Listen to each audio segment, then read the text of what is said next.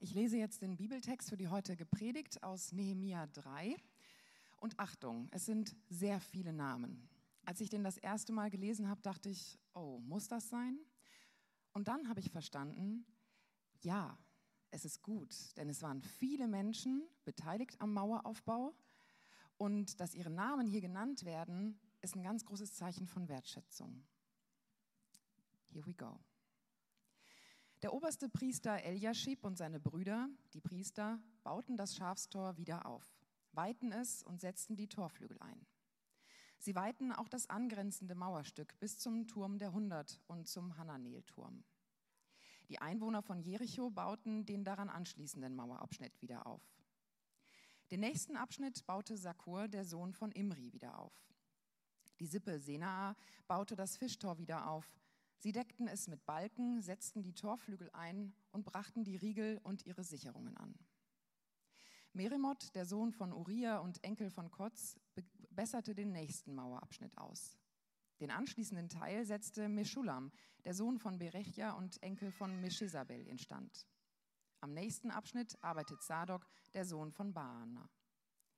Die Einwohner von Tekoa besserten den anschließenden Mauerabschnitt aus. Aber die vornehmen Männer dieser Stadt weigerten sich, die Arbeit aufzunehmen, die ihnen von mir zugewiesen wurde.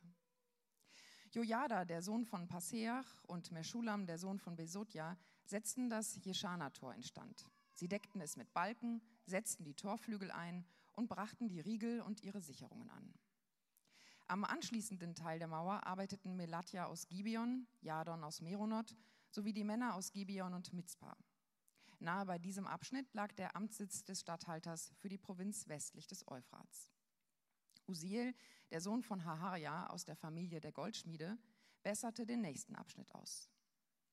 Den anschließenden Teil setzte Hanania, der Salbenmischer, instand. Diese beiden stellten den Abschnitt bis zur breiten Mauer fertig. Rephaia, der Sohn Hurs, Vorsteher des halben Verwaltungsbezirks Jerusalem, besserte den nächsten Mauerabschnitt aus. Jedaja, der Sohn von Harumaf, setzte den anschließenden Teil instand, seinem eigenen Haus gegenüber. Am nächsten Abschnitt arbeitete Haschusch, der Sohn von Haschebnai. Ich wusste es. Hashabneja. Malkia, der Sohn Harims, und Haschub, der Sohn Pahat Moabs, besserten den nächsten Teil der Mauer aus, bis zum Ofenturm. Shalom, der Sohn von Lohesch, Vorsteher der anderen Hälfte des Verwaltungsbezirks Jerusalem, setzte den anschließenden Abschnitt instand, zusammen mit seinen Töchtern. Hanun und die Einwohner von Sanoach bauten das Taltor wieder auf. Sie setzten die Torflügel ein und brachten die Riegel und ihre Sicherungen an. Außerdem besserten sie die Mauer von dort bis zum Misttor aus, ein Stück von etwa 500 Metern. Das Misttor wurde von Malkia, dem Sohn Rechabs, wieder aufgebaut. Er war Vorsteher des Bezirks Bethkerem. Er setzte die Torflügel ein und brachte die Riegel und ihre Sicherungen an. Schalun, der Sohn von Kolhose, Vorsteher des Bezirks Mitzpah, baute das Quelltor wieder auf. Er machte eine neue Überdachung, setzte die Torflügel ein und brachte die Riegel und ihre Sicherungen an. Außerdem setzte er die Mauer am Teich der Wasserleitung beim königlichen Garten instand bis zu den Stufen, die von der Davidstadt herabführen. Am nächsten Mauerabschnitt arbeitete Nehemja, der Sohn Asbuks, Vorsteher der einen Hälfte des Bezirks Bizur. Er arbeitete an dem Abschnitt gegenüber den Gräbern Davids und seinen Nachfolger bis zu dem künstlich angelegten Teich und der Kaserne der 30 Helden. Den anschließenden Teil der Mauer setzten die Leviten unter Rehum, dem Sohn von Bani, instand. Hashabja, Vorsteher der einen Hälfte des Bezirks Keila, besserte den nächsten Abschnitt aus. Er vertrat seinen Bezirk. Am anschließenden Teil arbeiteten die Leviten unter Binui, dem Sohn Henadats, Vorsteher der anderen Hälfte des Bezirks Keila. Den nächsten Teil setzte Esa, der Sohn von Jeschua, Vorsteher von Mitzbah, instand. Sein Abschnitt lag gegenüber dem Aufstieg zur Waffenkammer beim Winkel. Baruch, der Sohn von Sabai, arbeitete mit, dem ganzen, mit ganzem Einsatz am Mauerabschnitt zwischen dem Winkel und dem Eingang zum Haus des obersten Priesters Eliashib. Meremot, der Sohn von Uriah und Enkel von Kotz, besserte den nächsten Abschnitt aus, vom Eingang zum Haus Eliashibs bis zum Ende des Hauses. Den anschließenden Teil setzten die Priester aus der Umgebung von Jerusalem instand. Benjamin und Haschub arbeiteten am nächsten Teil ihren Häusern gegenüber. Asaja, der Sohn von Maasea und Enkel von Anania, setzte den anschließenden Abschnitt instand, nahe bei seinem Haus. Am nächsten Teil arbeitete Binui, der Sohn Hinadats vom Haus Asajas, bis zum Winkel und weiter bis zur Ecke. Palal, der Sohn von Usai, arbeitete an der Mauer gegenüber dem Winkel und dem hohen Turm, der am königlichen Palast vorspringt, nahe beim Wachthof.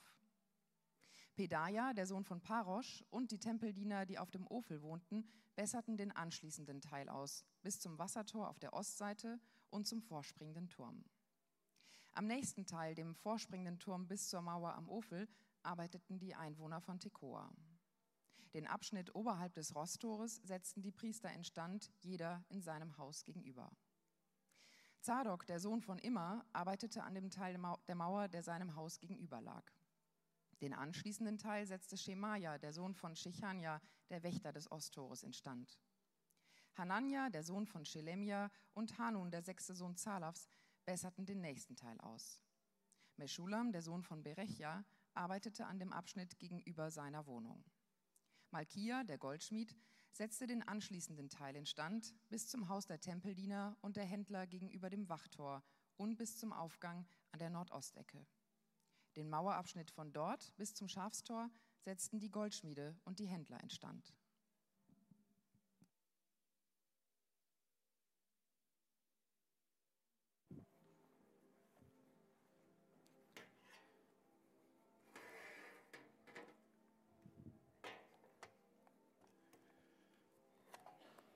Einen schönen guten Morgen. Ähm, lasst uns den Text nochmal lesen. Nein, Scherz beiseite. Okay. Vielen Dank nochmal an ähm, Marlene fürs Vorlesen. Und sie hat es an, eingangs schon erzählt. Es ist wichtig, dass wir uns vor Augen halten, dass so viele Menschen involviert waren bei diesem Projekt, das Gott hatte. Gott hat gebaut, aber mit bereitwilligen Menschen. Und das ist etwas, was wir immer wieder in der Bibel sehen, aber auch in unserem Leben, dass Gott etwas vorhat es aber nicht so tut, dass es alleine vollwirkt, sondern dass er immer wieder Menschen dazu einlädt. Und das ist ein Privileg. Wir dürfen uns eigentlich dankbar schätzen, dass Gott mit uns bauen möchte. Oftmals denken wir auch im Gemeindekontext, oh, wieso muss ich hier jetzt wieder helfen, wieso muss ich das machen?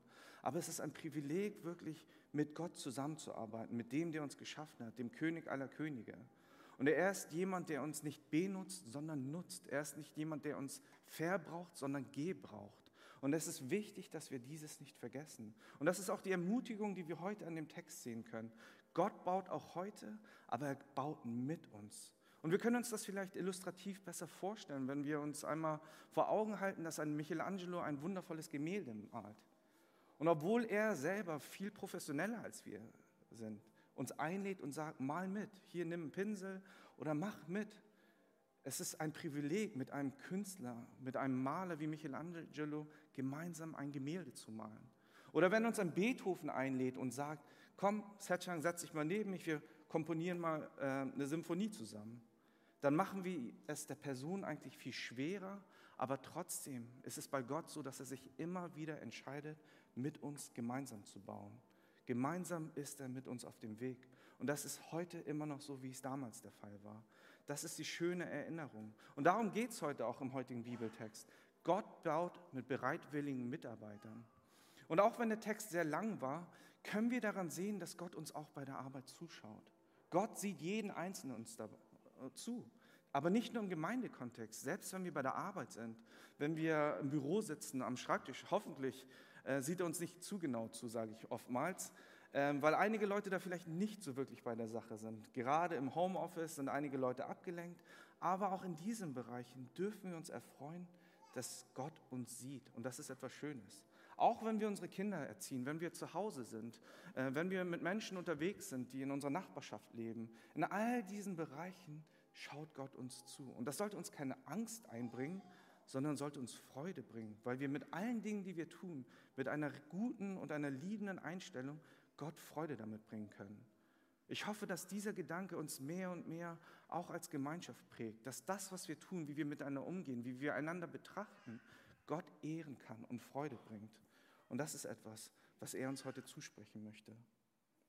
Und dieser heutige Text ist ein Text, und wir kennen das vielleicht, wenn wir die Bibel öfter mal aufschlagen. Ich hoffe, das ist der Fall, und dazu möchte ich euch ermutigen.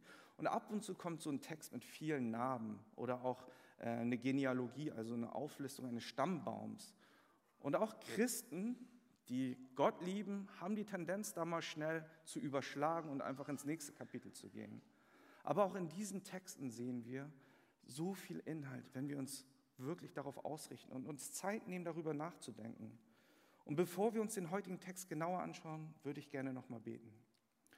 Vater, wir danken dir für den heutigen Morgen, dass wir gemeinsam zusammenkommen können, dass wir Gottesdienst feiern können, dass wir wirklich erleben dürfen, wie du Kirche baust, wie du aber die Welt auch baust und wie du uns auch mit einbeziehst, dass du nicht alleine baust, sondern Freude daran hast, wenn wir als deine Kinder zusammenkommen und unsere Mühen und unsere Herzen zusammenlegen, um wirklich dir Freude zu bringen, wenn wir uns investieren in die Arbeit und einander gemeinsam dienen. Äh, öffne unsere Herzen, lass uns wirklich auch schauen und hören, was du uns zusprechen möchtest. Und lass uns wirklich nicht mit der gleichen Haltung heute aus diesem Gottesdienst gehen, sondern gib du uns deine Perspektive, damit wir lernen können, wie du uns siehst und wie du dir wünschst, dass wir mit dir gemeinsam leben. Wir danken dir in Jesu Namen. Amen. Ähm, wir sind jetzt in der dritten Woche angekommen in der neuen Predigtserie und vor zwei Wochen hatte Steffen schon gepredigt und letzte Woche Dominik und wir haben in die ersten beiden Kapitel reingeschaut. Im ersten Kapitel lesen wir von einem Nehemia, das ist derjenige, der auch das Buch geschrieben hat. Und aus seiner Perspektive beschreibt er fast so wie in seinen Memoiren, wie er das Ganze erlebt hat, dem Wiederaufbau der Jerusalemer Mauer. Und es geht eigentlich nicht nur um die Wiederherstellung der Mauer, sondern es geht auch um die Identität und das Volk Israel, das wieder aufgebaut wurde. Denn als Nehemia weit entfernt von Jerusalem, an dem Ort, wo er aufgewachsen ist, geboren wurde und gelebt hatte, im Persischen Reich die Nachricht von seinem Bruder bekam, dass Jerusalem noch immer in Schutt und Asche liegt, dass Jerusalem noch immer zerstört ist und dass das Volk Israels immer noch nicht sich an Gottes Gesetz hält und einfach in dieser Welt und auseinandergetrieben lebte, das bewegte das Herz von Nehemia. Und es wäre einfach für ihn gewesen, hätte er gesagt, Gott, das hat nichts mit mir zu tun. Ich bin hier geboren, ich bin hier am Königshof zu Susa, ich habe mich schwer hochgearbeitet, ich bin ein Mundschenk geworden. Das war eine der höchsten Positionen, die er überhaupt erreichen konnte. Und wieso sollte ich jetzt alles aufgeben für ein Volk, das sowieso 140 Jahre da brach liegt und nichts auf die Kette bekommt? Wieso sollte ich mich da jetzt einbringen? Das sagt er nicht sondern er solidarisiert sich mit den Menschen, die in Israel sind, die zu seinem Volk gehören, zu seiner Familie. Und er klagt auch nicht Gott an, wieso passiert das alles, sondern er geht in eine Bußhaltung, sagt man im christlichen Jargon. Er fing an zu beten. Er ging zu Gott, kniete nieder, betete aus seinem ganzen Herzen und sagte, vergib uns, weil wir untreu gewesen sind. Und er bezieht das nicht nur auf die Leute, die in Jerusalem leben, sondern auch auf sich weil er auch die Schuld bei sich mitsieht, weil er Teil dieses Volkes ist. Und es kann verschiedene Gründe gegeben haben, weshalb er dieses tat. Aber er sagt immer wieder, dass es Gottes Wirken ist in diesem gesamten Buch, das wir lesen. Es ist Gott, der baut, aber Gott, der auch immer wieder verschiedene Leute nutzt. Und mit diesem Anliegen fängt er an, vier Monate lang zu beten. Er ist kein Pragmat, der einfach sagt, nee, ich stürze mich direkt an die Arbeit. Was könnte ich machen? Ich bin schlauer Bursche, ich bin Administrator, ich habe BWL studiert, deswegen habe ich den Plan. Nein, er sagt sich, Gott, wie stehst du zu der Sache? Was ist deine Perspektive? Lass deine Perspektive meine Perspektive werden. Und mit diesem Gebet fängt er an, vier Monate zu beten. Das ist ihm das Wichtigste. Und aus dieser Haltung, daraus können wir lernen, dass es wichtig ist, über lange Zeit für wichtige Sachen zu beten ist er auch bereit, als die Chance sich eröffnet, nach einem kurzen Stoßgebet zum König zu gehen, sich Mut zu fassen und zu sagen, König Artaxerxes, wenn es dein Wille ist, lass mich losziehen nach Jerusalem, um die Mauer wieder aufzubauen. Und Nehemiah sagt es auch in dem Buch immer wieder. Es ist nicht Nehemiah, der so eloquent ist, der so intelligent ist, der den besten Plan hat, sondern Gott, der eingreift und dieses ermöglicht. Und der König gestattet es ihm. Und dabei bleibt es nicht. Er fragt den König sogar mit all seinem Mut, gib mir das, was ich brauche, um Jerusalem und seine Mauern aufzubauen. Und er kriegt die Hölzer, die er braucht, die Ressourcen, die er braucht und kriegt auch die Briefe, die Siegel, die Bestätigung, damit er überhaupt bis dahin passieren kann. Denn damals war es eine Zeit mit vielen Kriegen, mit verschiedenen Gefahren, die auf diesen langen Reisewegen immer wieder auch merkbar waren. Und nicht nur das, der König gab ihnen sogar eine Leibgarde, die ihn beschützen sollte. Und mit diesem Rückenwind machte sich Nehemiah auf. Er ging zurück nach Jerusalem. Und er ging in die Stadt und nicht mit den Worten, ich bin hier der Beste, hört mir mal alle zu. Er geht zuerst ruhig in die Stadt und macht sich ein Bild. Er sieht, was alles kaputt ist. Und aus seinem Gebet, aber auch aus der Reflexion und seinen Gedanken und den Fähigkeiten, die Gott ihm gegeben hat, schmiedet er diesen Plan, die Stadt und die Mauern wieder aufzubauen. Und er weiß, dass es wichtig ist, die Leute aus Jerusalem zusammen zu bündeln und zu sagen, hey, wir sind eine Familie, wir sind eine Nation, wir gehören zu Gott, lasst uns gemeinsam anpacken. Und das tut er auch. Und die Obrigkeiten der Stadt Jerusalems hören ihm zu. Sie sagen, okay, was hast du zu sagen? Und er unterbreitet ihnen diesen Vorschlag und den Wunsch und das Ziel, gemeinsam diese Mauern wieder aufzubauen. Und wieso hören diese Menschen zu? Weil Gott baut, aber weil sie auch an Nehemiah und seine Herzenshaltung sehen, dass er ihnen nicht irgendwas vorgaukelt und verkaufen möchte. Er hat aufrichtig alles getan, damit dieses passieren kann. Die Leute sehen das Nehemiah als Mundschenk, alles Wichtige, alles, was seine Karriere ausgemacht hat, sein persönliches Leben zurückgelassen hat, um das auch auszuführen. Er ist vorangegangen als ein Leiter und hat nicht nur Befehle erteilt. Er ging voran und das haben die Leute gespürt und gesehen und deshalb folgen sie ihm auch. Aber zum Ende des zweiten Kapitels sehen wir auch, dass Widerstand aufkommt. Und das passiert oftmals und das dürfen wir als Christen, wenn wir Christen sind, aber auch als Menschen immer wieder sehen, wenn Gott wirkt und baut, wird der Feind nicht schlafen. Es wird immer wieder auch Anfeindungen geben, Manipulationen, die von außen hineingetragen werden, aber auch die von innen verursacht werden. Und deswegen sollten wir als Hafen immer wieder uns auch daran erinnern, was ist Gottes Wille dahinter. Es ist so wichtig, über all die Situationen zu reflektieren, die wir erleben. Und gerade wir als Hafen haben in den letzten zwei Jahren sehr viel erlebt. Und Einige sind schon müde darüber zu sprechen, ich eigentlich auch, aber ich merke immer wieder, wie wichtig es ist, dass ich darüber nachdenke und verstehe, was Gottes Wille und sein Zweck dahinter ist. Dass er uns neu bauen möchte, dass er Sachen auch einreißt und kaputt werden lässt, weil sie uns nicht geholfen haben, weil sie uns vielleicht nicht zu ihm gebracht haben und weil es bestimmte Dinge gibt, die Gott neu bauen möchte. Und ich hoffe, dass wir uns von Gott auch ausrichten lassen als Hafen und wirklich jeder auch im Kollektiv zusammenkommt, um zu verstehen, was ist Gottes Wille und was ist die Perspektive, die er uns als Hafen schenken möchte. Und das sehen wir im zweiten Kapitel. Er spricht zu ihnen, aber es kommt eine erste Phase des Gegenwindes. Aber bevor wir in den Teil gehen, der wirklich auch in Nehemiah 3 abgelichtet ist, würde ich einfach nochmal bitten, eine Karte anzuzeigen, damit ihr sehen könnt, wie es ungefähr ausgesehen hat. Wir sehen oben, leider ist es auf Englisch, die Sheepgate, also das war das Schafstor. Und wir können richtig sehen, wenn wir dem Text folgen, wie er linksrum, also im Norden anfängt und linksrum die einzelnen Mauerabschnitte und auch die Tore abgeht. Und das können wir im gesamten Text in den 32 Versen auch nachvollziehen. Er fängt oben an, läuft einmal rum und endet oben wieder. Und das Schöne dabei ist, ich weiß nicht, wie viele von euch, wer war schon mal in Jerusalem? Okay, einigen schon. Also ich kann euch das sehr empfehlen. Und als ich dort war, ich war richtig überwältigt. Aber das Schöne daran, wenn wir in der Bibel lesen, sehen wir auch immer wieder, wie das einhergeht mit dem historischen Kontext, den wir haben, mit der Geschichte, die auch verifiziert ist, aber auch mit archäologischen Funden. Wir sehen zum Beispiel auch in archäologischen Funden, dass das Dungtor wiedergefunden worden. Wir sehen Mauerpassagen, die in der Zeit Nehemias gebaut wurden. Und auch diese Funde sind heute immer noch bestätigt. Und wir sehen, wie die Geschichte und das Wort Gottes ineinander greift und sich auch bestätigt. Und das können wir uns immer wieder vor Augen halten. Das sind nicht irgendwelche Geschichten, irgendwelche Märchengeschichten, sondern Sachen, die wirklich passiert sind.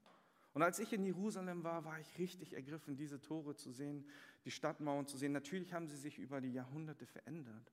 Aber darüber nachzudenken, dass Nehemiah dort gelebt hat und diese Tore aufgebaut hat, diese Mauern aufgebaut hat, das bewegt einen. Und dazu möchte ich euch ermutigen, vielleicht schaffen wir es ja mal als Hafen eine Fahrt dorthin zu machen. Das werden ein bisschen viele Leute werden, aber vielleicht schaffen wir es. Dieses Jahr fahren wir auch nach Istanbul. Vielleicht ist es mal nächstes Jahr dran, gemeinsam nach Jerusalem zu fahren. Und wir sehen im ersten Textabschnitt gleich, dass die Leute zusammengearbeitet haben. Und falls ihr euch fragt, was hat dazu gesorgt oder was hat dafür geholfen und was war die Hilfe oder die Basis dafür, dass dieses große Bauprojekt über gelingen konnte, dann sehen wir drei Sachen. Wir sehen, dass die Menschen, die involviert waren, eine gemeinsame Mission hatten. Sie wussten ganz klar, was sollen wir tun. Der Auftrag war, die Mauern Jerusalems wieder aufzubauen. Und jeder wusste, was dabei sein Beitrag war. Sie bauten gemeinsam. Aber sie hat noch einen genauen Plan. Nehemiah war wirklich ein guter Leiter und er ist oftmals äh, in christlichen Kreisen auch immer als der Leader und Leiter und Administrator, der genannt wird, der wirklich sehr viele Talente hatte. Und wir sehen auch an seiner akribischen Arbeit, wie er alles gut vorbereitet hat. Und er hatte für jeden Abschnitt eine Gruppe, die arbeiten sollte und hatte sie auch gut eingeteilt. Sie hatten also einen Plan. Und als drittes hatten sie eine gleiche Identität. Das Volk Israel musste nicht zwei, dreimal darüber nachdenken, wer bin ich eigentlich? Sie waren alle mit Jahwe, dem Gott Israels, verbunden. Sie waren die Nation Gottes. Und das wussten sie. Sie wollten Gottes Namen wieder groß machen. Und sie hatten die Hoffnung, dass Gott wieder bauen würde, dass Gott sie retten würde. Und diese Hoffnung, die sie in die Zukunft hatten, dass Gott den Messias schicken würde, das vereinte sie. Sie hatten eine gemeinsame Mission, sie hatten einen Plan und sie hatten die Hoffnung in Gott, der sie retten würde. Und das hilft uns auch in unserem heutigen Gemeindekontext, klar zu sehen, dass wir als Gemeinde, wenn wir zusammenwirken, wenn wir uns zusammentun und nicht gegeneinander oder jeder für sich arbeiten, vieles erreichen können. Wir sehen hier, dass etwas passiert und wir lesen das einfach, aber wenn wir uns den gesamten historischen Kontext ansehen, dann wird uns das viel klarer. Wir sehen, dass etwas passiert, was 140 Jahre lang nicht passiert ist. Die Mauern werden errichtet in einer Rekordzeit von 52 Tagen. Das, was 140 Jahre nicht passiert ist, geschieht hier in 52 Tagen, weil Gott baut und Leute sich anbieten und mitarbeiten, bereitwillig mitarbeiten. Und das ist etwas, wo ich wirklich viel Hoffnung auch draus schöpfe, dass wenn wir anfangen, Stück für Stück uns nicht mehr um uns zu kreisen, sondern wirklich Gottes Plan und Mission annehmen und wirklich auch Kirche für die Stadt sind, dass Gott dort vieles Großes auch vorhat mit uns. Und darauf können wir uns verlassen. Aber es war nicht nur der Bau der Mauer, der hier wichtig ist. Wir müssen uns vor Augen halten, dass das ganze Volk Israel erschüttert war von den Kriegen und den Besatzungen durch Assyrien und auch durch die Babylonier. Menschen wurden ins Exil gezogen. Man hat versucht, ihnen ihre Identität zu rauben, indem man auch den Tempel zerstört hat. Aber was Gott hier auch tut, er baut nicht nur die physischen, materiellen Mauern wieder auf, er baut diese Identität wieder auf. Leute, die in diesem Kontext nicht zusammengearbeitet haben und sich gesehen haben, sind Schulter an Schulter, gemeinsam an den Mauern, mit ihrem Schweiß, mit ihrem Gebet, mit allem, was sie ausmacht, fangen sie an, gemeinsam zu bauen. Und das ermutigt uns auch, wenn wir als Gemeinde Schulter an Schulter uns reiben, wenn wir uns gemeinsam für Gottes Reich einsetzen und Kirche bauen dann werden wir erleben, wie er uns auch erneuert, wie er uns neue Kraft schenkt, wie er uns aber auch Freude und Gemeinschaft schenkt. Etwas, was seine Kirche ausmacht, etwas, was uns ausmacht als Hafen, die Gemeinschaft, dass wir uns wahrnehmen, dass wir uns sehen, dass wir auf, aufeinander zugehen und auch ermutigen zu wachsen im Glauben und auch in unserem Leben mit Jesus Christus. Und schauen wir uns den ersten Vers einmal an. Im ersten Vers sehen wir, dass eine wichtige Person direkt gleich am Anfang genannt wird. Der oberste Priester Eliashib und seine Brüder, die Priester, bauten das Schafstor wieder auf, weihten es und setzten die Torflügel ein. Sie weihten auch das angrenzende Mauerstück bis zum Turm der Hundert und zum Hananelturm. Weswegen das wichtig ist, dass äh, der Grund darin liegt, der hohe Priester und die Priesterschaft waren eine der wichtigsten Instanzen für das Volk Israel. Sie gaben wirklich die geistliche Ausrichtung vor. Und das Volk schaute, wie der hohe Priester entschied, wie er sich auch gab. Und hier sieht man auch diese Motivation, die daraus fließt. Der hohe Priester ist auch mit dabei. Er baut mit. Es wäre einfach für die Priester gewesen zu sagen, ja, wir segnen das Ganze ab, ihr habt unseren Segen, wir beten dafür, wir bleiben aber schön in unserem Tempel, den Ezra wieder aufgebaut hat, aber die Arbeit solltet ihr tun. Aber das tut er nicht. Eliashib packt mit an. Sein Schweiß und sein Gebet gehen Hand in Hand. Und das ist etwas, was wir uns auch immer wieder als Vorbild nehmen können. Wir können viel darüber reden, wie groß Gott ist und wie sehr wir Gott lieben und die Gemeinde. Aber wenn wir nichts tun und einfach nur auf unserem äh, Hosenboden sitzen, dann zeigt es nicht wirklich davon, dass wir wirklich auch seine Gemeinde mitbauen wollen, dass wir wirklich auch Gott lieben und uns einander lieben. Wenn wir wirklich lieben, fangen wir an, füreinander und miteinander auch zu bauen und loszuziehen. Und das soll unsere Ermutigung sein, gemeinsam auch zu schwitzen, gemeinsam auch zu weinen, gemeinsam auch zu lachen und alle Facetten des Lebens als Familie gemeinsam zu erleben. Und der hohe Priester baut nicht nur mit, und wir können uns richtig vorstellen, wie er in seiner Priesterkutte seine Ärmel hochkrempelt und mit seiner Priesterschaft Hand anlegt. Und alle fragen sich, was macht er da? Das sollte er doch gar nicht. Aber was sie auch taten, ist, sie weiten die Mauerstücke, an denen sie arbeiten. Das, was sie taten, war eine geistliche Arbeit. Und heutzutage in vielen Kirchen hat man eine Tendenz, dass man sehr oft sagt, das ist doch gar nichts Geistliches, ihr vergeistlicht alles. Und in manchen Bereichen stimmt das auch. Aber wir vergessen, dass das Geistliche immer die Grundlage für unser Vorgehen, für unser Denken sein sollte. Wir als Kirche sollten noch mehr darüber nachdenken, wie können wir unseren Glauben, wie können wir das Evangelium viel tiefer auch in alle Bereiche der Kirche mit hineinbringen. Ist es nur, gemeinsam irgendwas in der Stadt zu erreichen? Oder ist es auch wirklich mit einem Herz des Evangeliums an diese Situation zu gehen, Menschen zu begegnen mit der Liebe des Evangeliums. Das sind alles Bereiche, wo wir auch lernen können, alles, was wir tun, nicht nur in der Kirche, sondern auch in unserem Leben, kann eine geistliche Komponente haben, wenn wir Gott wirken lassen. Und da ist auch einer meiner Lieblingsverse in Kolosser 3, 23. Auf Englisch könnte ich ihn euch auswendig sagen, aber auf Deutsch heißt er, alles, was ihr tut, tut von Herzen, als etwas, das ihr für den Herrn tut und nicht für den Menschen. Und das degradiert nicht den Menschen, aber es bedeutet, dass wir in allem, was wir tun, wirklich Gott sehen dürfen. Dass wir, egal ob wir morgens die Brötchen für unsere Kinder schmieren, Gott damit ehren können.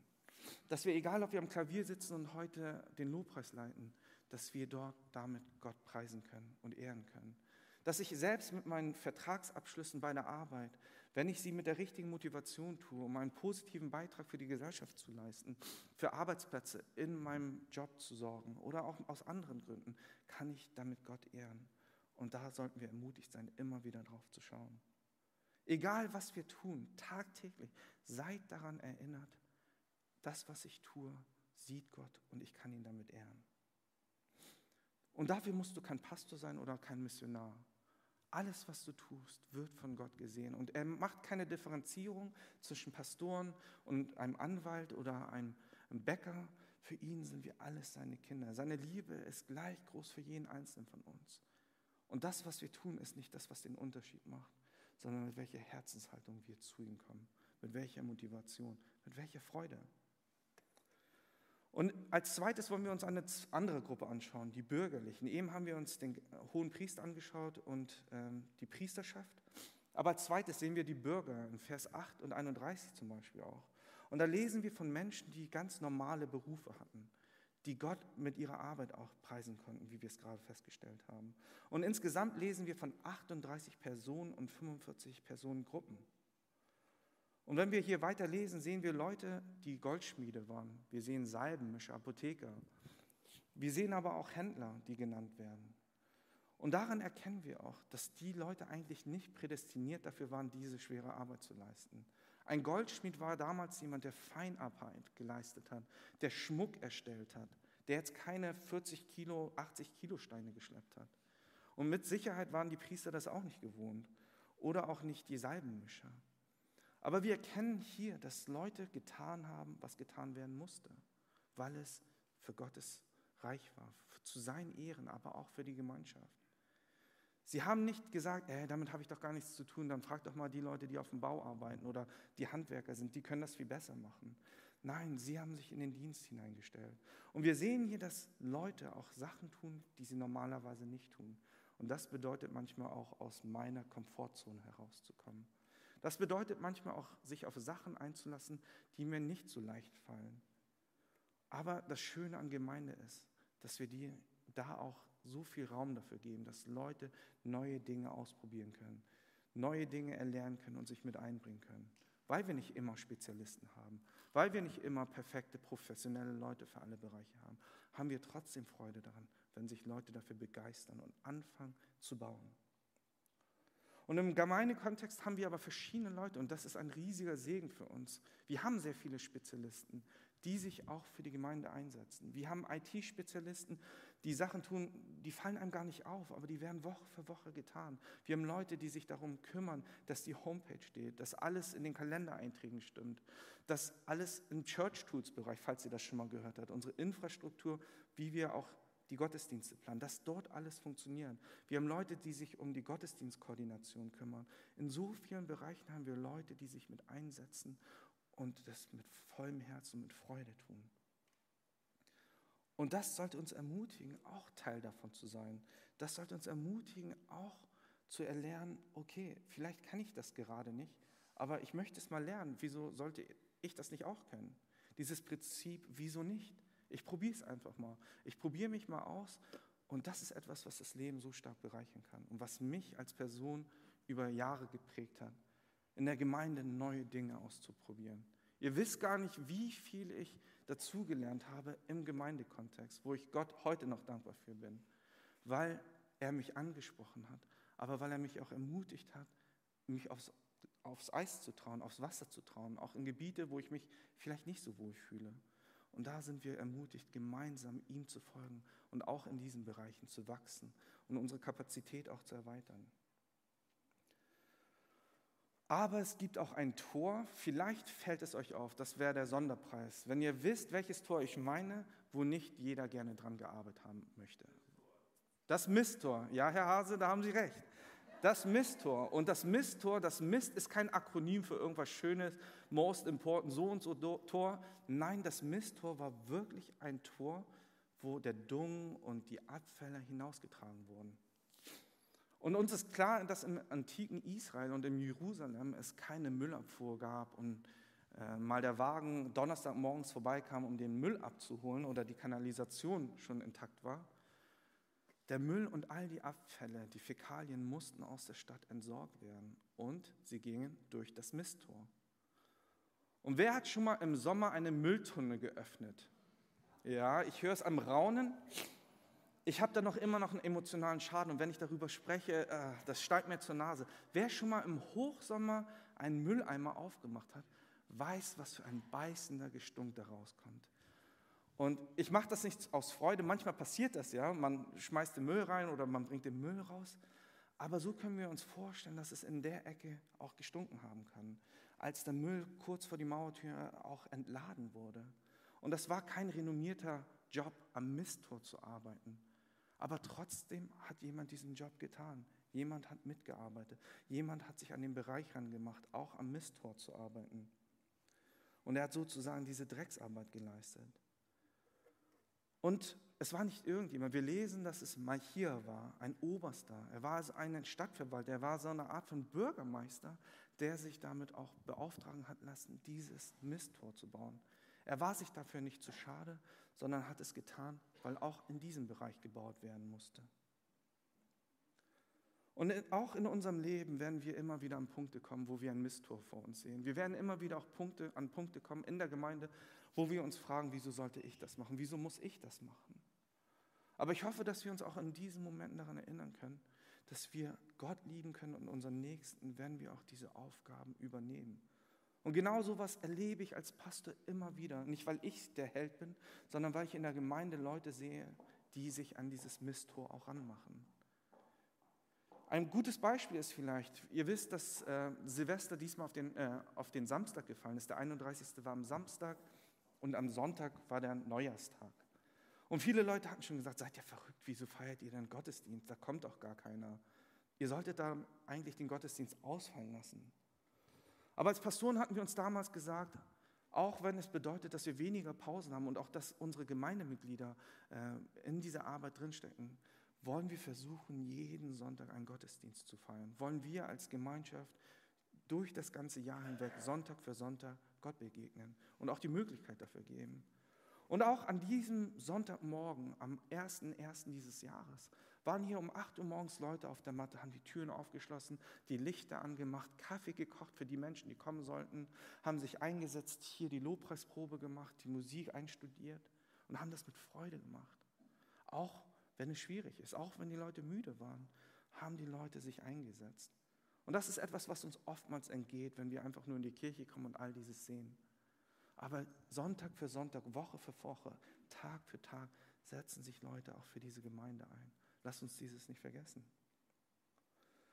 Und eine witzige Situation war, vielleicht ist sie witzig, vielleicht fand ich sie nur witzig, das könnt ihr gleich beurteilen, ist, wir saßen im Sommer, als die Corona-Phase zu Ende war und waren voll motiviert und saßen oben in unseren Team-Meetings. Aber eine Sache war ganz merkwürdig. Es stank extrem und wir haben uns umgeguckt, woher kommt der Gestank denn her? Und wir schauten und haben lokalisiert, wo das Problem lag. Im ganzen Haus waren liebevolle Eltern, die ihre Windeln im ganzen Haus in den Mülleimern verteilt hatten. Und ich weiß, es ist keine böse Absicht. Wenn man ein weinendes Kind hat und mit der rechten Hand auch noch die Windel wechseln muss, dann guckt man nicht wirklich, welche Mülleimer da sind. Aber diese Windeln, diese kleinen Handgranaten, diese Stinkbomben lagen im ganzen Haus verteilt.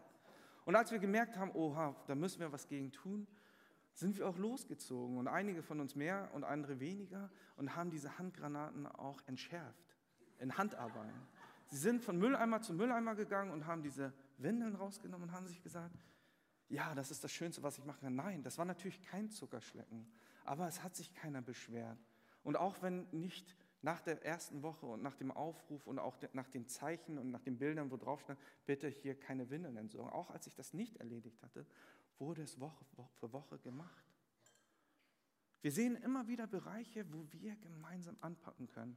Und diese Windelgate-Geschichte, hoffentlich erinnert ihr euch daran, wenn ihr irgendwann an einem Punkt steht und euch fragt, Gott, wieso muss ich das machen? Wieso sollte ich das dann machen? Dass ihr vielleicht ermutigt seid, ja, Vielleicht ist das die Windel, die ich gerade auslernen muss. Aber wir sehen als drittes auch verschiedene Gruppen, und zwar Männer und Frauen und verschiedene Generationen. Wir sehen, dass Männer und Frauen zusammengearbeitet haben und das ist was Schönes. In Vers 12 steht, Schalom, der Sohn von Loesch, Vorsteher der anderen Hälfte des Verwaltungsbezirkes Jerusalems, setzte den anschließenden Abschnitt instand, zusammen mit seinen Töchtern. Und hier sehen wir ein Beispiel. Und vielleicht bist du heute zum ersten Mal in der Kirche und hast diesen Vorwurf gehört. Gott und die Bibel, die sind alles so frauenfeindlich. Aber das ist genau das Gegenteil von dem, was wir in der Bibel immer wieder sehen. Dass Gott Frauen auch hervorhebt und Frauen einen Platz in Gottes Reich und seiner Kirche haben. Wir lesen von einer Deborah, einer Priesterin, einer Prophetin, einer Richterin. Wir lesen von einer Mirjam, die als Prophetin dargestellt ist und ihren Bruder Moses aus dem Nil rettet. Wir lesen von einer Rahab, wir lesen von so vielen Frauen, die Gott immer wieder nutzt für sein Reich, die er mit einbringt, die wertvoll sind. Und das sollten wir als Kirche auch zelebrieren, dass wir als Männer und Frauen gemeinsam für Gottes Reich arbeiten.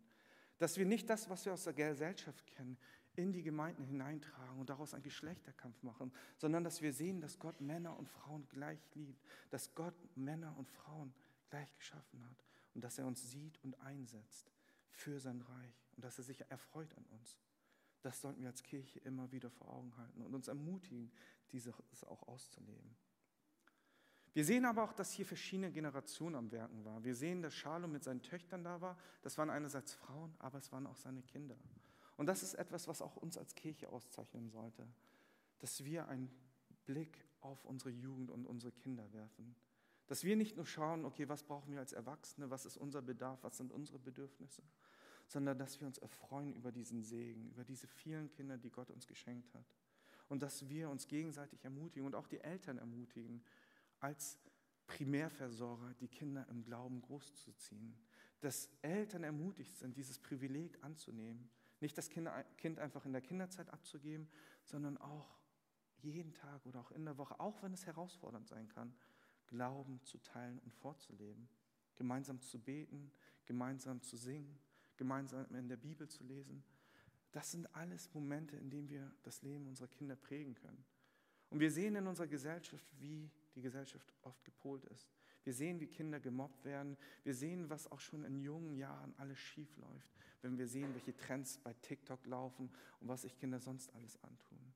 Wir können mit dieser Prägung und mit diesem Glauben, den Gott uns geschenkt hat, das Leben unserer Kinder so viel breiter und so viel schöner machen, indem wir ihnen von Gottes Liebe erzählen. Indem wir ihnen beibringen, auch mit den Kindern zu spielen, die vielleicht nicht die beliebtesten sind, die vielleicht sonst ausgegrenzt sind, die Migrationshintergrund haben, die vielleicht nicht so gut Deutsch sprechen. Aber auch sich in den Dienst für andere zu stellen und nicht immer nur konsumieren zu wollen. Es ist so wichtig, dass Kinder auch hier im Hafen gesehen werden, geliebt werden, aber auch geprägt werden.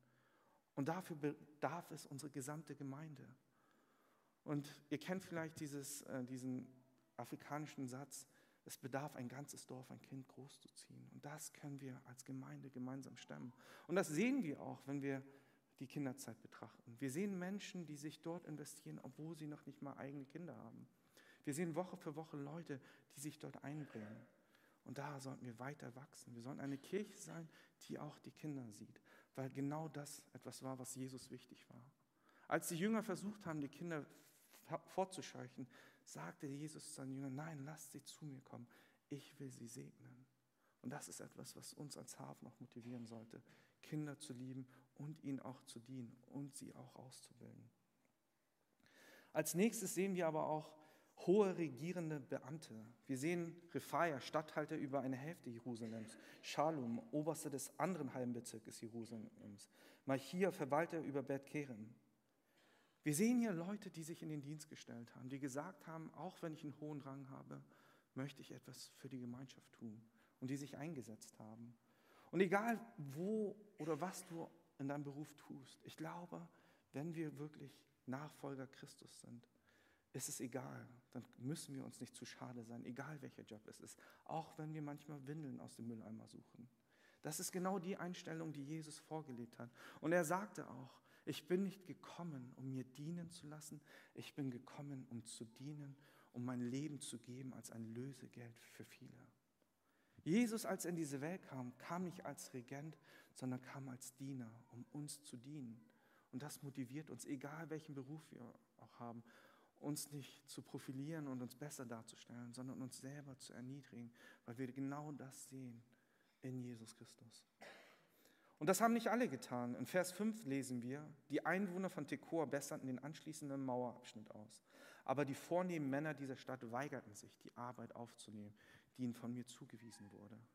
Und wir sehen, und Nehemiah ist da ganz ehrlich, er setzt da keine Blümchenbrille auf und sagt, es war alles rosa-rot. Nein, er sagt, es waren auch Leute, die nicht mitmachen wollten und die Leute und die Obrigkeiten von Tekor. In einigen Kommentaren können wir lesen, das ist da auch der Gedanke, dass die Leute einen steifen Nacken hatten, wie ein Ochs auf dem Feld, der nicht arbeiten möchte, hatten sie die Arbeit verweigert. Aber in allen anderen Kommentaren kann man auch lesen, dass weil sie im Süden, weil Tekor im Süden Jerusalems liegt, in dem Hoheitsgebiet von Geshem, dem Araber, dass sie vielleicht Angst hatten vor Repressalien oder auch Dingen, die ihnen geschehen könnten, wenn sie sich dem anschließen würden. Aber daran sehen wir, dass es den Menschen wichtiger war, ihr eigenes Wohl zu sichern, ihre eigenen Profit oder auch bessere Situation zu erarbeiten. Wir sehen, dass den Männern von Tekor, den Obrigkeiten, es viel wichtiger war, Entscheidungen für sich zu treffen. Und genau das Gegenteil sehen wir in Nehemia. Nehemia hatte alles aufgeopfert und nahm alles in Kauf. Auch, dass er alles verlieren würde und dass er sogar sein Leben verlieren würde, weil er Gott dienen wollte. Aber auch wenn die Obrigkeiten von Tekor sich geweigert hatten, gab es Leute, die mehr getan haben, die sogar mehr Kapazitäten eingesetzt haben. Und das waren die Menschen aus Tekor. Die haben vielleicht gesehen, ja, okay, dem, dem Statthalter, dem ich eigentlich folge, der will das nicht machen.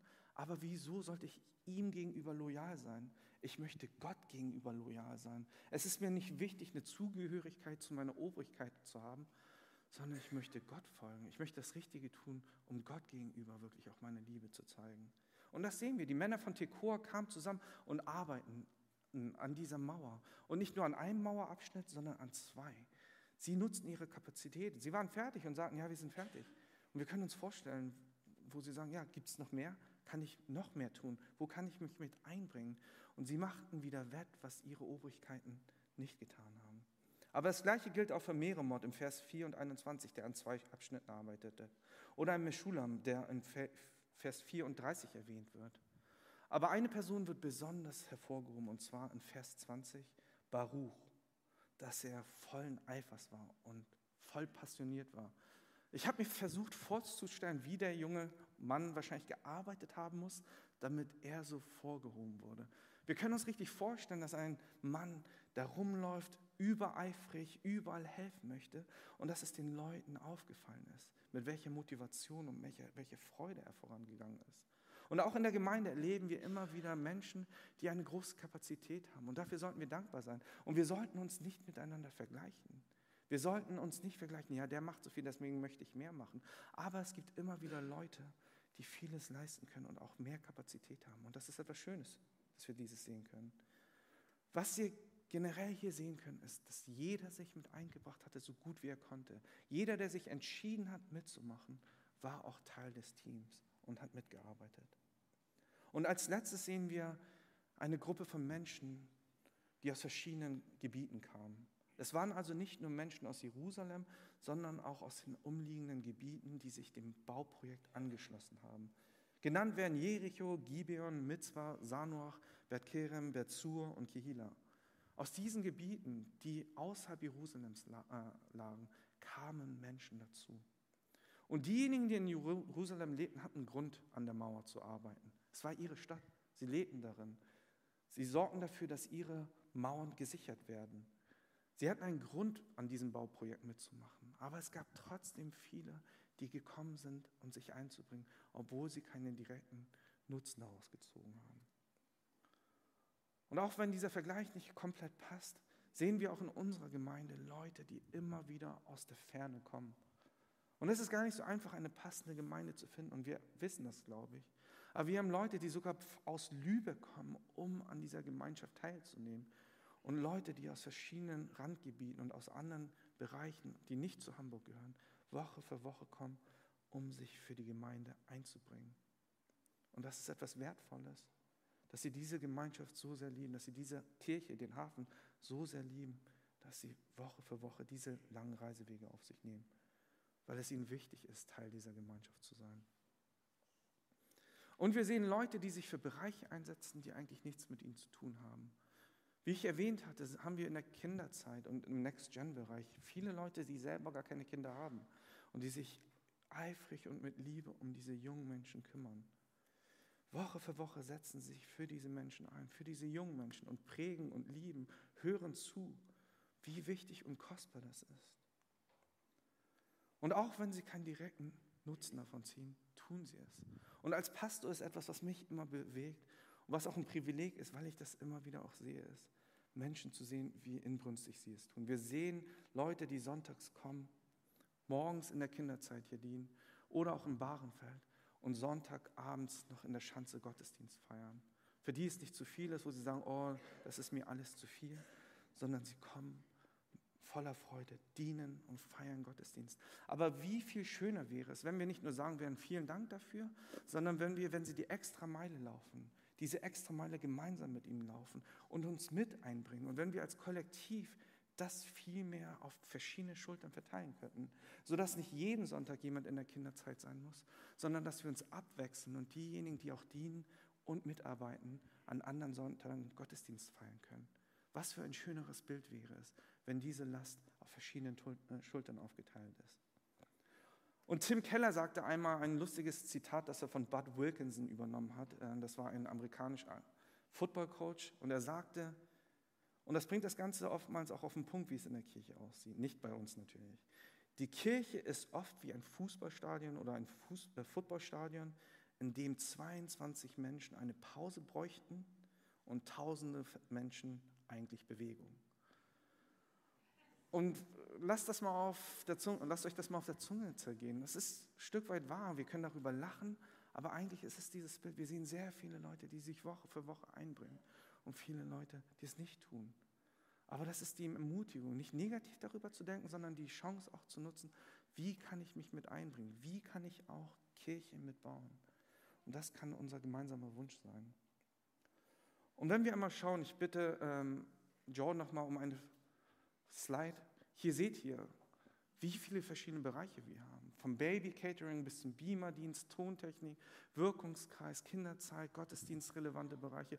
Vielleicht wusstet ihr von vielen Bereichen gar nicht, dass wir sie haben. Lasst euch das mal auf den Augen zergehen und im Herzen zergehen, in wie vielen Bereichen wir Kirche bauen. Und seid motiviert, auch im Gebet, jetzt nicht aus Pragmatismus oder weil ihr denkt, ihr müsstet jetzt, aber betet doch mal und schaut euch diese Bereiche an und fragt euch, wie kann ich Teil davon sein? Wie kann ich auch äh, meinen Teil übernehmen, damit Gott durch mich Kirche baut? Und vielleicht fragt ihr euch jetzt, was hat dieser genaue Text, von dem wir gelesen hatten, mit uns zu tun? Und an diesen sechs Personengruppen haben wir versucht, Parallelen zu finden. Aber was uns mit diesem Text auch tief verbindet, ist, dass auch wir diese drei Punkte unser nennen können, was ich anfangs verdeutlicht hatte. Auch wir haben eine gemeinsame Mission. Unsere gemeinsame Mission finden wir in Matthäus 28. Der Missionsauftrag, so heißt er auch. In Matthäus 28, 19, 20 steht darum, geht zu allen Völkern und macht die Menschen zu meinen Jüngern, tauft sie auf den Namen des Vaters, des Sohnes, des Heiligen Geistes, lehrt sie alles zu befolgen, was ich euch geboten habe und seid gewiss, ich bin jeden Tag bei euch bis zum Ende der Welt. Das ist unser Missionsauftrag. Und oftmals sind wir so sehr mit uns selbst beschäftigt, dass wir das vergessen. Aber unser Auftrag ist, da müssen wir uns gar keine Gedanken drüber machen, ist, Menschen mit dem Evangelium zu erreichen. Das, was wir auch in Johannes 3,16 lesen, dass wir wirklich die Liebe Gottes in die Welt tragen. Denn Gott hat die Welt so sehr geliebt, dass er seinen eigenen Sohn gegeben hat, dass alle, die an ihn glauben, nicht verloren werden, sondern errettet werden. Das ist unsere Mission, das, was wir in Johannes 3,16 sehen, diese Botschaft auch in diese Stadt zu tragen. Und dafür wollen wir keine Mauern bauen, sondern wollen Brücken bauen. Wir wollen Menschen mit dem Evangelium erreichen. Wir wollen uns nicht verschachern und sagen, hier, das ist unsere Komfortzone und hier haben wir unseren Spaß für uns. Nein, wir wollen Leute einladen, die Christus noch nicht kennen. Das ist unsere gemeinsame Mission. Und deswegen wollen wir auch Brücken bauen. Und es fängt dabei an, dafür zu beten, so wie es Nehemiah getan hat. Und das ist der Wunsch, den wir als Kirche auch verinnerlichen sollten, für Menschen zu beten, die Christus noch nicht kennen. Und deswegen sind wir bemüht, oftmals auch in der Sprache Sachen zu erklären, die vielen Leuten, die hier sind, eigentlich schon im Klaren sind. Deswegen versuchen wir auch zu sagen, was ist Lobpreis überhaupt? Weil wir hoffen, dass Menschen auch kommen, die Jesus noch nicht kennen. Aber es bedeutet auch, dass wir auf diese Leute zugehen sollten und dass wir, wenn wir auch nach dem Gottesdienst oder vor dem Gottesdienst nicht nur auf Leute zugehen sollten, die wir gut kennen, die zu unserem Freundeskreis gehören, die so aussehen wie ich, sondern dass wir auch eine Willkommenskultur leben, in der wir auf Menschen zugehen, die wir nicht kennen. Und natürlich sollten wir die Leute nicht belagern, aber wenn wir merken, dass jemand neu ist und sich vielleicht gar nicht auskennt, ist es schon hilfreich, die Leute zu begrüßen und zu sagen, hallo, kann ich dir helfen? Und so kommt man in Gespräche, so fängt eine Willkommenskultur auch an. So fängt es auch an, Brücken zu bauen zu Menschen, die Christus noch nicht kennen. Und dieser Nachdruck, dieser nachbleibende Nachdruck und diese Gedanken werden sich auch bei den Menschen manifestieren, die herkommen, die sehen, ich bin hier willkommen. Leute freuen sich, dass ich da bin. Und ich bin nur, nicht nur irgendeine neutrale Person, die hier reinkommt. Das können wir gemeinsam tun. Wir haben eine gemeinsame Mission und jeder kann sich einbringen. Und das Schöne an unserem Zusammenschluss ist, dass wir eine Vielfalt von verschiedenen Menschen haben. Wir haben Menschen mit Migrationshintergrund, ohne Migrationshintergrund. Wir haben Menschen, die Spanisch sprechen, die Farsi sprechen, Deutsch sprechen. Wir haben Studentengruppen, die auf Englisch laufen. Wir haben Menschen aus verschiedenen Kontinenten. Wir haben Ärzte, wir haben Arbeiter, wir haben Anwälte, wir haben Lehrer, Bäcker. Alle Menschen. Und diese Vielfalt können wir hier in dieser Gemeinde unser eigen nennen. Und das ist ein Punkt, an dem wir Brücken zu dieser Stadt bauen können, in dem wir wirklich Kirche für die Stadt sein können, weil wir die, Kirche, die Stadt auch widerspiegeln. Das, was wir vorher vielleicht nicht hatten, diese Vielfalt, dass wir auch Senioren haben, dass wir Erwachsene haben, Jugendliche und auch viele Kinder, das ist ein Privileg, das nicht viele Kirchen die eigen nennen. Nicht viele Kirchen haben diese Vielfalt. Und ehrlich gesagt war das immer eines meiner Wünsche und auch meiner Gebete als Pastor, als ich berufen wurde, in einer Kirche zu dienen, wo wir wirklich auch Vielfalt erleben und auch zelebrieren können. Und ich hoffe, dass sich das viel mehr auch bei uns breit macht. Dieser Wunsch, nicht nur auf Leute zuzugehen oder meine Familie zu nennen, die aussehen wie ich oder die denken wie ich, die so viel verdienen wie ich, sondern diese Vielfalt auch zu zelebrieren. Wir haben eine gemeinsame Mission, Menschen zu erreichen. Und wir haben auch einen Plan, den Gott uns gegeben hat. Der Plan sind wir, seine Kirche. Er möchte, dass wir diejenigen sind, als seine Hände und Füße in dieser Welt, als sein Leib heißt es im biblischen Kontext immer, damit Menschen ihn erleben können. Und wir lesen in, der Bibel auch darüber, an der Liebe zueinander werden sie erkennen, dass ihr zu mir gehört. Der Umgang, wie wir miteinander umgehen, wie wir miteinander sprechen, wie wir miteinander reden, wie wir einander vergeben und uns auch versöhnen, daran werden Menschen, die Christus noch nicht erkennen, dass etwas anders bei uns ist. Und nicht anders in einem komischen Kontext, in so einem freaky Kontext, das meine ich nicht, sondern dass wir wirklich Menschen lieben, wie Jesus uns seine Liebe gezeigt hat. Das können wir als Kirche tun. Und falls du heute zum ersten Mal hier bist, bist du dazu eingeladen, Teil dieser Gemeinschaft zu sein und dieses zu erleben, dass Christus dich liebt, dass er dir vergeben hat, dir aber auch anbietet, ein neues Leben zu leben. Und vielleicht bist du schon lange in der Kirche und kommst hier Woche für Woche, aber für dich ist diese Liebe und die Beziehung zu Gott in eine Art von Ferne gerückt. Da möchte ich dich einladen, da möchte Gott dich einladen, darüber nachzudenken, auch wie es war, als du angefangen hast, deine ersten Schritte mit ihm zu gehen. Als du vielleicht getauft wurdest, als du ins Wasser eingetaucht bist, dein altes Leben, dein Leben im Egoismus, ein Leben für dich selbst zurückgelassen hast und mit ihm wieder aufgestiegen bist in ein neues Leben. Und das ist das, woran wir uns tagtäglich erinnern sollen, an das Evangelium, dass wir von Christus errettet wurden und dass er uns liebt und dass er uns sieht und dass wir ihm wichtig sind. Und wir sehen an einem Satz auch von Tim Keller, der uns daran ermutigt, aber das auch noch mal viel besser emotionaler verpackt. Denn er sagte, das Evangelium ist kurz gefasst, das Verständnis, dass ich sündiger und fehlerhafter bin, als ich jemals befürchtet habe und in Christus geliebter und angenommener, angenommener bin, als ich jemals zu hoffen wagte. Wir müssen nichts mehr leisten. Und diese Mitarbeit, bitte versteht mich nicht falsch, ich möchte hier kein Motivationscoach sein und sagen, komm, lasst uns alle mit anpacken. Das ist nicht meine Intention. Aber der Grund dahinter ist, dass wir nichts mehr leisten müssen. Wir können nichts mehr tun, damit Gott uns mehr liebt und endlich errettet. Wir können unsere Errettung ihm auch nicht in Raten zurückzahlen. Das ist nicht unsere Intention. Aber was wir tun können, ist zu verstehen, was es bedeutet hat, dass Christus mich liebt. Mit welchem Preis unsere Freiheit erkauft wurde. Dieses nicht einfach nur zur Seite zu schieben, sondern diese Dankbarkeit und Demut auch wieder zu erleben die wir durch das Kreuz sehen können, an dem Jesus für uns gestorben ist. Und das ist die Motivation, die wir erleben. Dankbarkeit und Demut, aber auch Liebe gegenüber Gott und unseren Nächsten. in unserer vertikalen Liebe zu Gott, aber auch in unserer horizontalen Liebe zueinander hat Jesus genau das erfüllt. Er war Gott dem Vater gehorsam und hat uns geliebt. Und an dem Kreuz, wenn wir es erblicken, wie könnten wir da stolz sein? Wie könnten wir uns da als etwas Besseres sehen?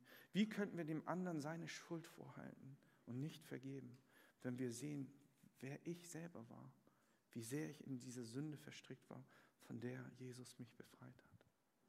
Und ich hoffe, dass das unsere Motivation wird, dass wir lieben Gott und unseren Nächsten. Und dass es nicht mehr unsere Motivation ist, aus reinem Pflichtbewusstsein hier mitzuarbeiten, nicht aus Gruppenzwang, weil die anderen es auch tun. Nicht aus Selbstverwirklichung, weil ich endlich hier die Bühne habe, wo Leute mir zuhören. Und auch nicht nach dem Wunsch von Akzeptanz oder Anerkennung. All das sollte nicht unsere Motivation sein. Motivationen, die wir vielleicht aus unserem Altleben oder aus der Gesellschaft kennen, sind nicht mehr unsere Grundmotivation. Weil Jesus alles geleistet hat, können wir in Freiheit uns dazu entscheiden, unser Leben Gott zu geben und uns einzusetzen für Menschen, die Christus noch nicht kennen. Lasst uns davon bewegt sein und lasst uns neuen Mut fassen, indem wir diese Mission gemeinsam im Leben ausfüllen. Menschen mit dem Evangelium zu erreichen, aber auch als Gemeinschaft mehr zusammenzuwachsen. Gottes Plan der Kirche, damit Leute hier an uns sehen, dass wir nicht das Licht für uns sind, sondern das Licht für die Welt und dass wir am Ende auf ihn hinweisen, der das Licht ist für die Welt im ultimativen Sinn, Jesus Christus. Wir wollen uns jetzt noch ein paar Minuten nehmen und einfach über den Text reflektieren und gemeinsam beten. Nutzt die Zeit einfach nochmal für euch, das ganze Revue zu passieren und vielleicht auch zuzuhören, in welche Richtung euch Gott auch zusprechen möchte. Lasst uns kurz die Augen schließen und gemeinsam beten.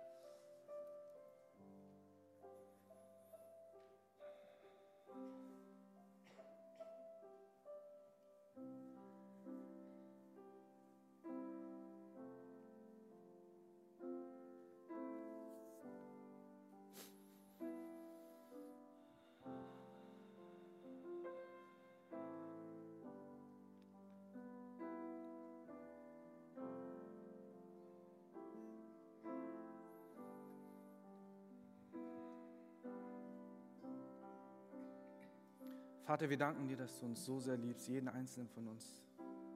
Dass du deinen eigenen Sohn geschickt hast zu unserer Errettung. Jesus, wir danken dir, dass du dein Leben gegeben hast, dass du gestorben bist, damit wir leben dürfen, damit wir erfahren dürfen, was es bedeutet, als dein Kind Teil deiner Familie zu sein. Die, die wir Waisen waren, ohne Eltern, in einer zerbrochenen Welt. Du hast uns ein neues Zuhause gegeben. Dir ist es nicht wichtig, dass wir diese Kirche, das Gebäude umbauen, sondern dir ist es wichtig, dass du in unserem Herzen baust, dass wir mit einem neuen Leben dir nachfolgen, dass unser altes Ich nicht mehr unser heutiges Ich ist. Wir dürfen mit all unseren Lasten vor dich kommen und wir dürfen so kommen, wie wir sind. Aber es ist schön, dass du uns nicht dort lässt und uns so verweilen lässt, wie wir waren, sondern dass du uns ein neues Leben schenkst. Und wir bitten dich, dass du uns deine Liebe zeigst dass wir in unserem Leben immer wieder realisieren, dass du nahe bist, dass du Gott bist, der nicht aus der Ferne reagiert, sondern dass du Gott bist, der in diese Welt gekommen ist. Und wir bitten dich, dass wir Tag für Tag, nicht nur am Sonntag, deine Nähe spüren und wissen, dass deine Hand in unserem Leben auch unser Leben voranbringt und auch leitet. Lass uns wissen, dass wir in diesen alltäglichen Situationen, wo wir uns ungesehen fühlen, niemals ungesehen sind, sondern dass du in all unseren Lebensfacetten in unseren Tränen und auch in unserer Freude bei uns bist. Wir danken dir für diese Gemeinde, Jesus Christus, für die du dein Blut gegeben hast, für die du gestorben bist. Und wir bitten dich, dass wir mit der gleichen Liebe, die du für den Hafen hast, dass wir diese Liebe erwidern, dass wir diese Kirche, den Hafen, so lieben, wie du es tust, Jesus. Hilf uns aber auch, unsere Mission auszufüllen und mit Leben zu füllen, dass wir nicht nur genügsam mit uns selbst sind, um uns selbst herumdrehen und schauen, was wir haben wollen, was wir uns wünschen, was meine Bedürfnisse sind, sondern lass uns darauf schauen, was in dieser Welt gerade passiert, wie viel Zerbruch auch in dieser Welt ist, wie viele Menschen gerade klagen und in Trauer und in Dunkelheit leben. Lass uns als dein Licht in diese Bereiche gehen, Brücken bauen, Mauern zerschlagen und Leute wirklich zu dir in deine Mitte einladen, indem wir als deine lebendigen Steine deine Kirche darstellen. Jesus, sei für all dieses du unser Eckstein. Und auch wenn es manchmal schwierig ist, auch in der Gemeinde, sich einander zu lieben, hilf uns dabei, einander zu lieben, wie du uns liebst. Hilf uns dabei, einander zu vergeben, wie du uns vergeben hast. Weil du derjenige bist, der uns zusammenhält. Wir bitten dich und wir sind voller Erwartung, wie du diese Kirche gebrauchen wirst, wie du uns nutzen möchtest. Lass uns als eine Einheit, lass uns als eine Familie gemeinsam dir nachfolgen, der du unser guter Hirte bist. Du bist unser König, du bist unser Kapitän und dir wollen wir nachfolgen. Hilf uns dabei und ermutige uns, segne uns dabei und lass uns wissen, dass wir in diesen Situationen jeden Tag für Tag nicht auf uns allein gestellt sind, sondern dein Heiliger Geist in unserem Leben wirkt und bei uns ist.